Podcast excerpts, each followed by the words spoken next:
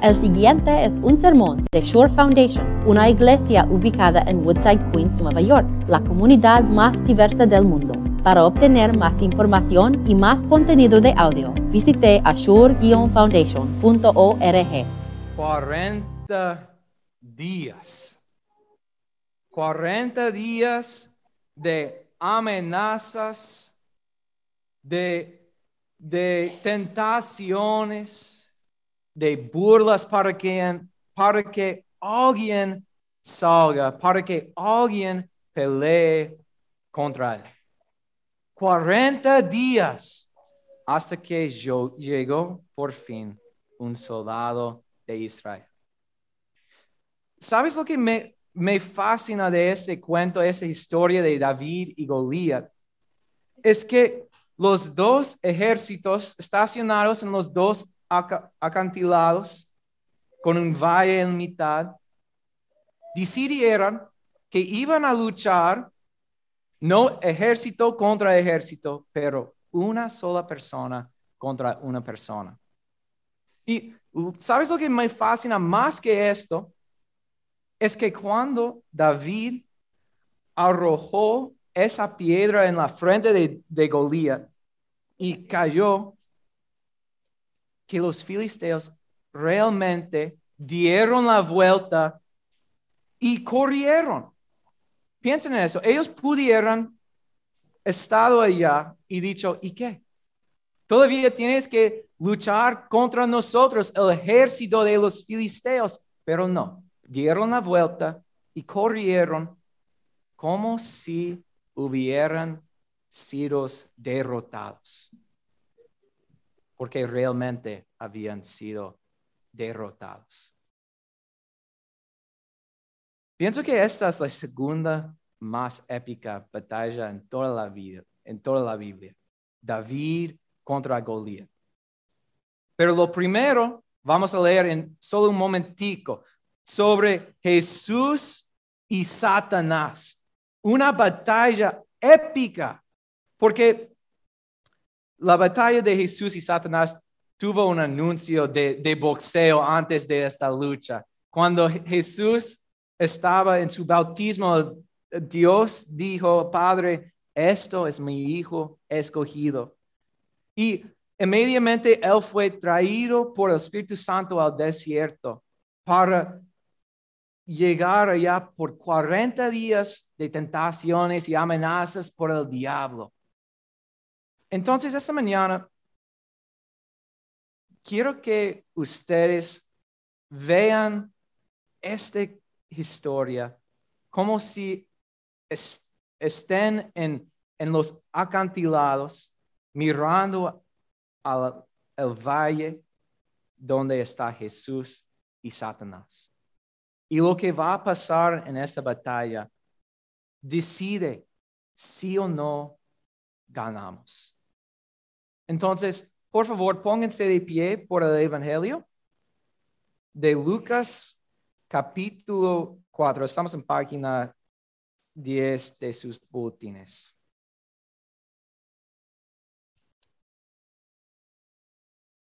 Jesús, lleno del Espíritu Santo, volvió del Jordán y fue llevado por el Espíritu al desierto Allí estuvo cuarenta días y fue tentado por el diablo. No comió nada durante esos días, pasados los cuales tuvo hambre, tuvo hambre. Si eres el Hijo de Dios, le propuso el diablo, dile a esa piedra que se convierta en pan. Jesús le respondió, escrito, escrito está, no solo de pan vive el hombre, entonces el diablo lo llevó a un lugar alto y le mostró en un instante todos los reinos del mundo. Sobre estos reinos y todo su esplendor le dijo, te daré toda la autoridad, porque a mí ha sido entregada y yo puedo dársela a quien yo quiera. Así que si me adoras, todo será tuyo. Jesús le contestó, escrito está. Adora al Señor tu Dios y sírvele solamente a él. El diablo lo llevó luego a Jerusalén y hizo que se pusiera de pie en la parte más alta del templo y le dijo, si eres el Hijo de Dios, tírate de aquí, pues escrito está, ordenará que sus ángeles te cuiden, te sostendrán en sus manos para que no tropieces con piedra alguna. También está escrito, no pongas a prueba al Señor tu Dios, le replicó Jesús. Así que el diablo, habiendo agotado todo recurso de tentación, lo dejó hasta otra oportunidad. Esta es la palabra de Dios. Pueden sentarse.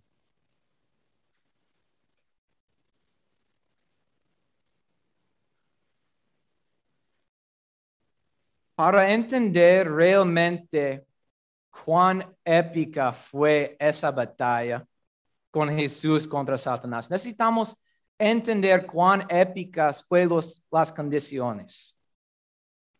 Hay un, hay un señal de los alcohólicos anónimos que algunas veces está en el termostato de nuestra iglesia, que, que dice halt, como para, y dice, no tengas demasiado hunger, anger, loneliness, or tiredness. Hambremiento, enojo, soledad o, uh, cansado. Porque si tienes demasiado de esas cosas, vas a tomar de nuevo. Y yo pienso que hay un poco de verdad en esto. Porque cuando yo no tengo mi desayuno, yo soy una persona mala, yo sé y quizás ustedes también.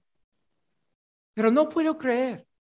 40 días de no comer, de estar en el desierto. Imagínense cómo enojado, cómo que, cuánto hambre tuvieras en este momento. Habían condiciones épicas. Pero el diablo no pudiera llegar con tentaciones malas. Él tuvo que llegar con tentaciones perfectas por el Hijo de Dios, ¿sí? Entonces, ¿qué piensan que Jesús querría más que todo en ese momento? Un poco de pan, ¿sí? Un poco de pan.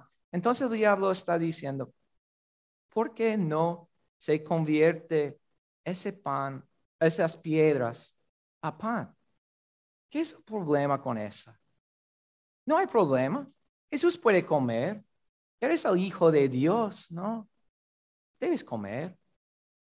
¿Qué es el problema? Pues el, pues diablo está en los detalles.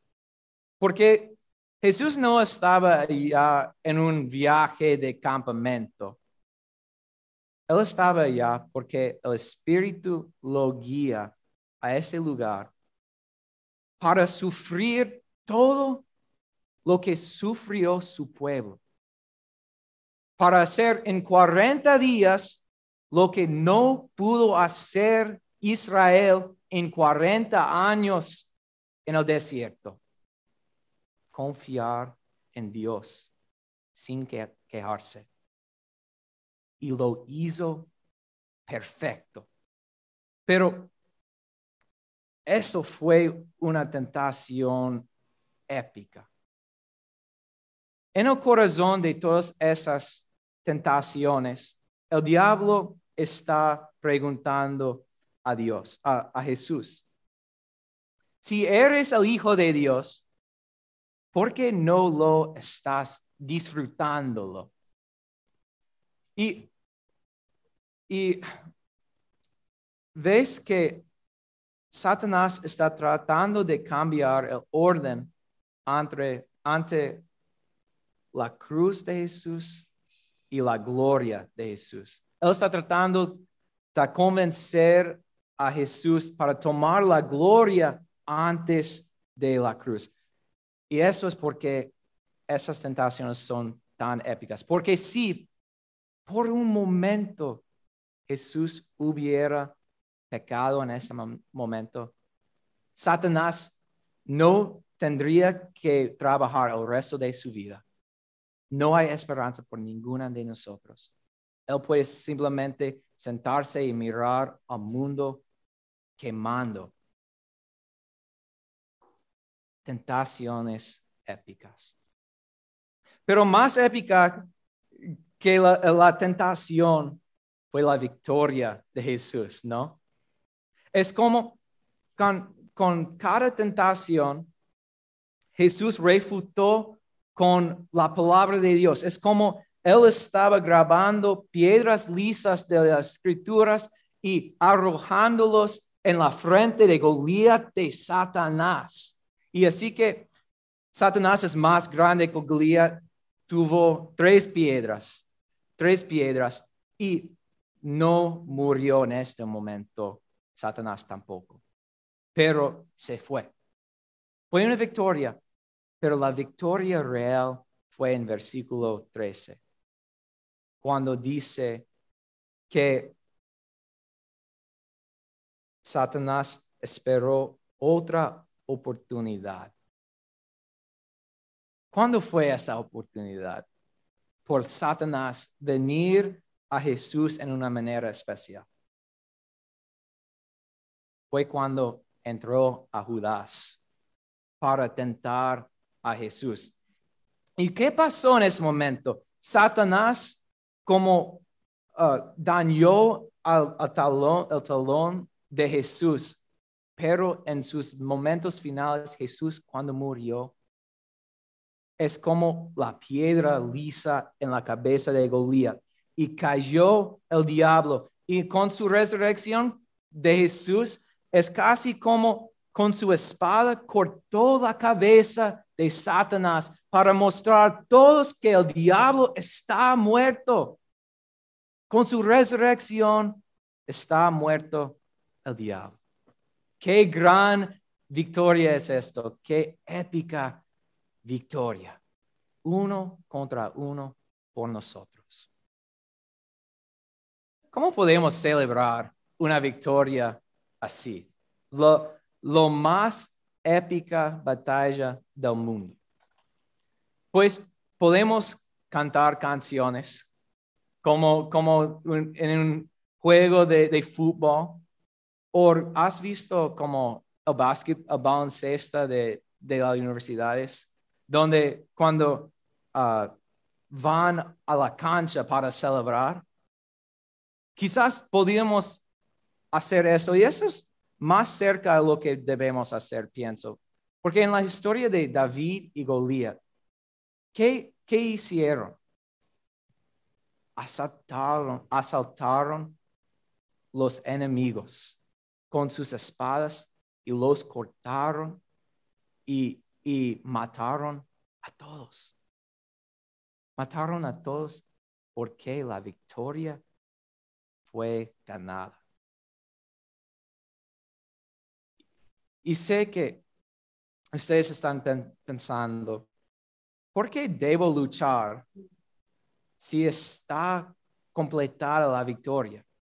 Y es una buena pregunta, pero puedo explicarlo así. Una mañana estaba en mi, en mi casa y había un serpiente en, en nuestra yarda. Entonces mi, mi padre vino y con una azada y así cortó la cabeza de, del serpiente. ¿Y sabes lo que pasó después de esto? Todavía, aunque separado de la, del cuerpo, la cabeza se movía. ¿Sabían esto de, serpientes que eso pasa? Pienso que eso es una buena manera en pensar en el diablo. Porque aunque está derrotado, todavía está aquí y todavía puede mordernos. Y sabemos eso porque hemos sido mordidos. Y vamos, y, Satanás va a tratar de mordernos otra vez. Entonces quizás sería una buena idea para pensar en cómo llega, cómo nos acerca el diablo para modernos. Porque el diablo no me está pidiendo a convertir piedras a pan. Tampoco me está tomando en un tour de todos los reinos del mundo, tampoco a la, la parte más alta de un templo. Entonces, ¿cómo nos acerca para tentar el diablo? Pues no es muy diferente que la manera en que vino a Jesús.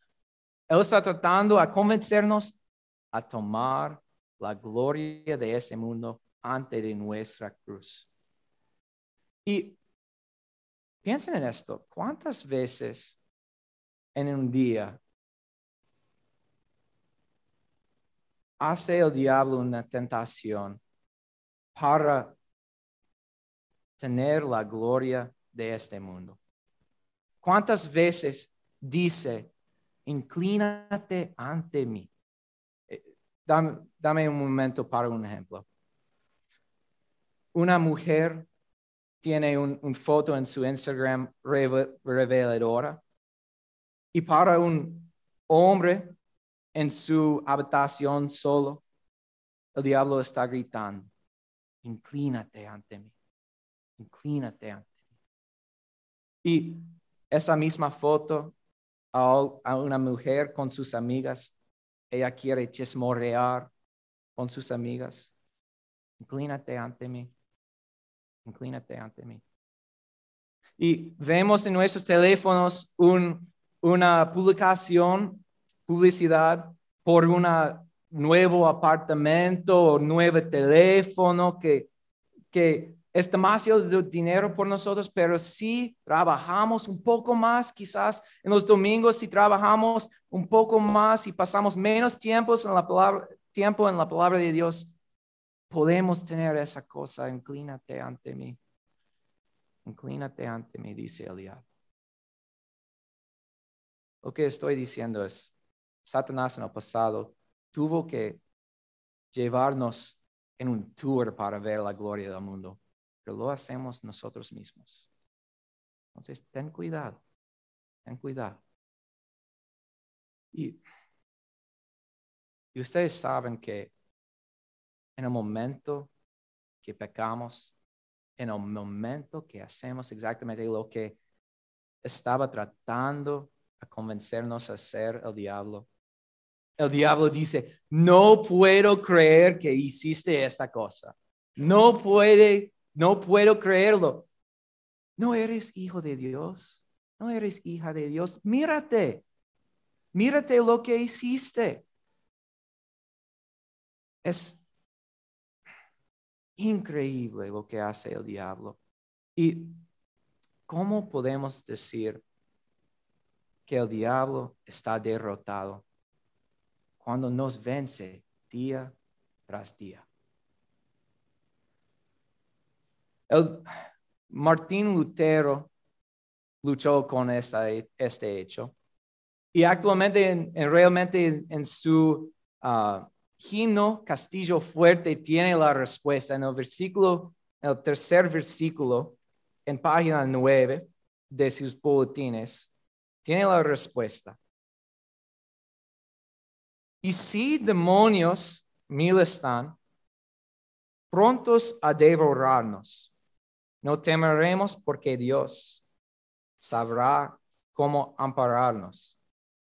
Que muestra su vigor, Satán y su furor.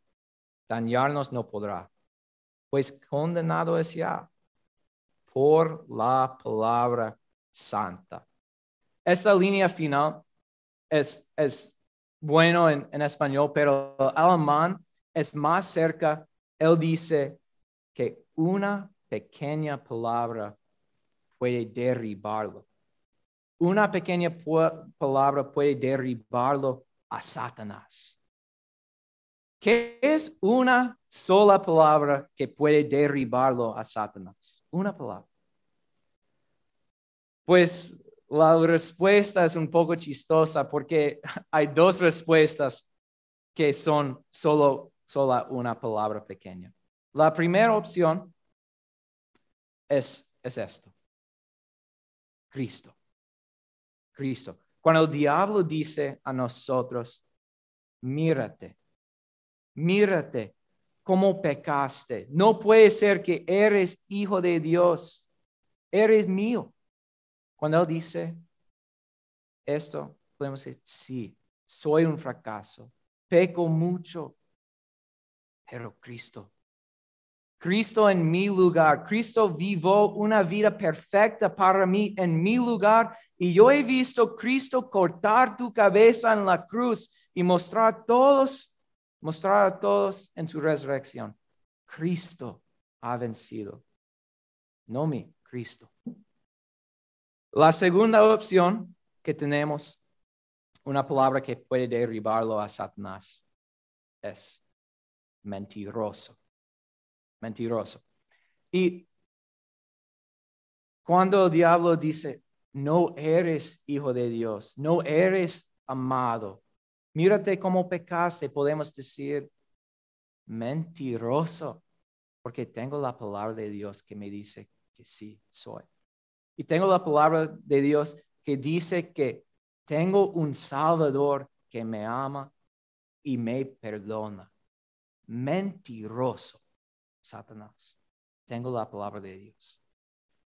Y con estas dos, dos ah, lados de, una espada, tenemos un, una espada que, en que podemos luchar contra el diablo, con Cristo en un lado y, y con, con mentiroso en el otro. Y Santiago dice, resistan al diablo y él huirá de ustedes. Pienso que esa es una buena manera de entrar nuestra temporada de cuaresma, para estar listo para luchar. Porque hemos visto nuestro Salvador vencer el diablo. El diablo está derrotado. En una batalla más épica del mundo para que podamos celebrar en una manera épica. Amén.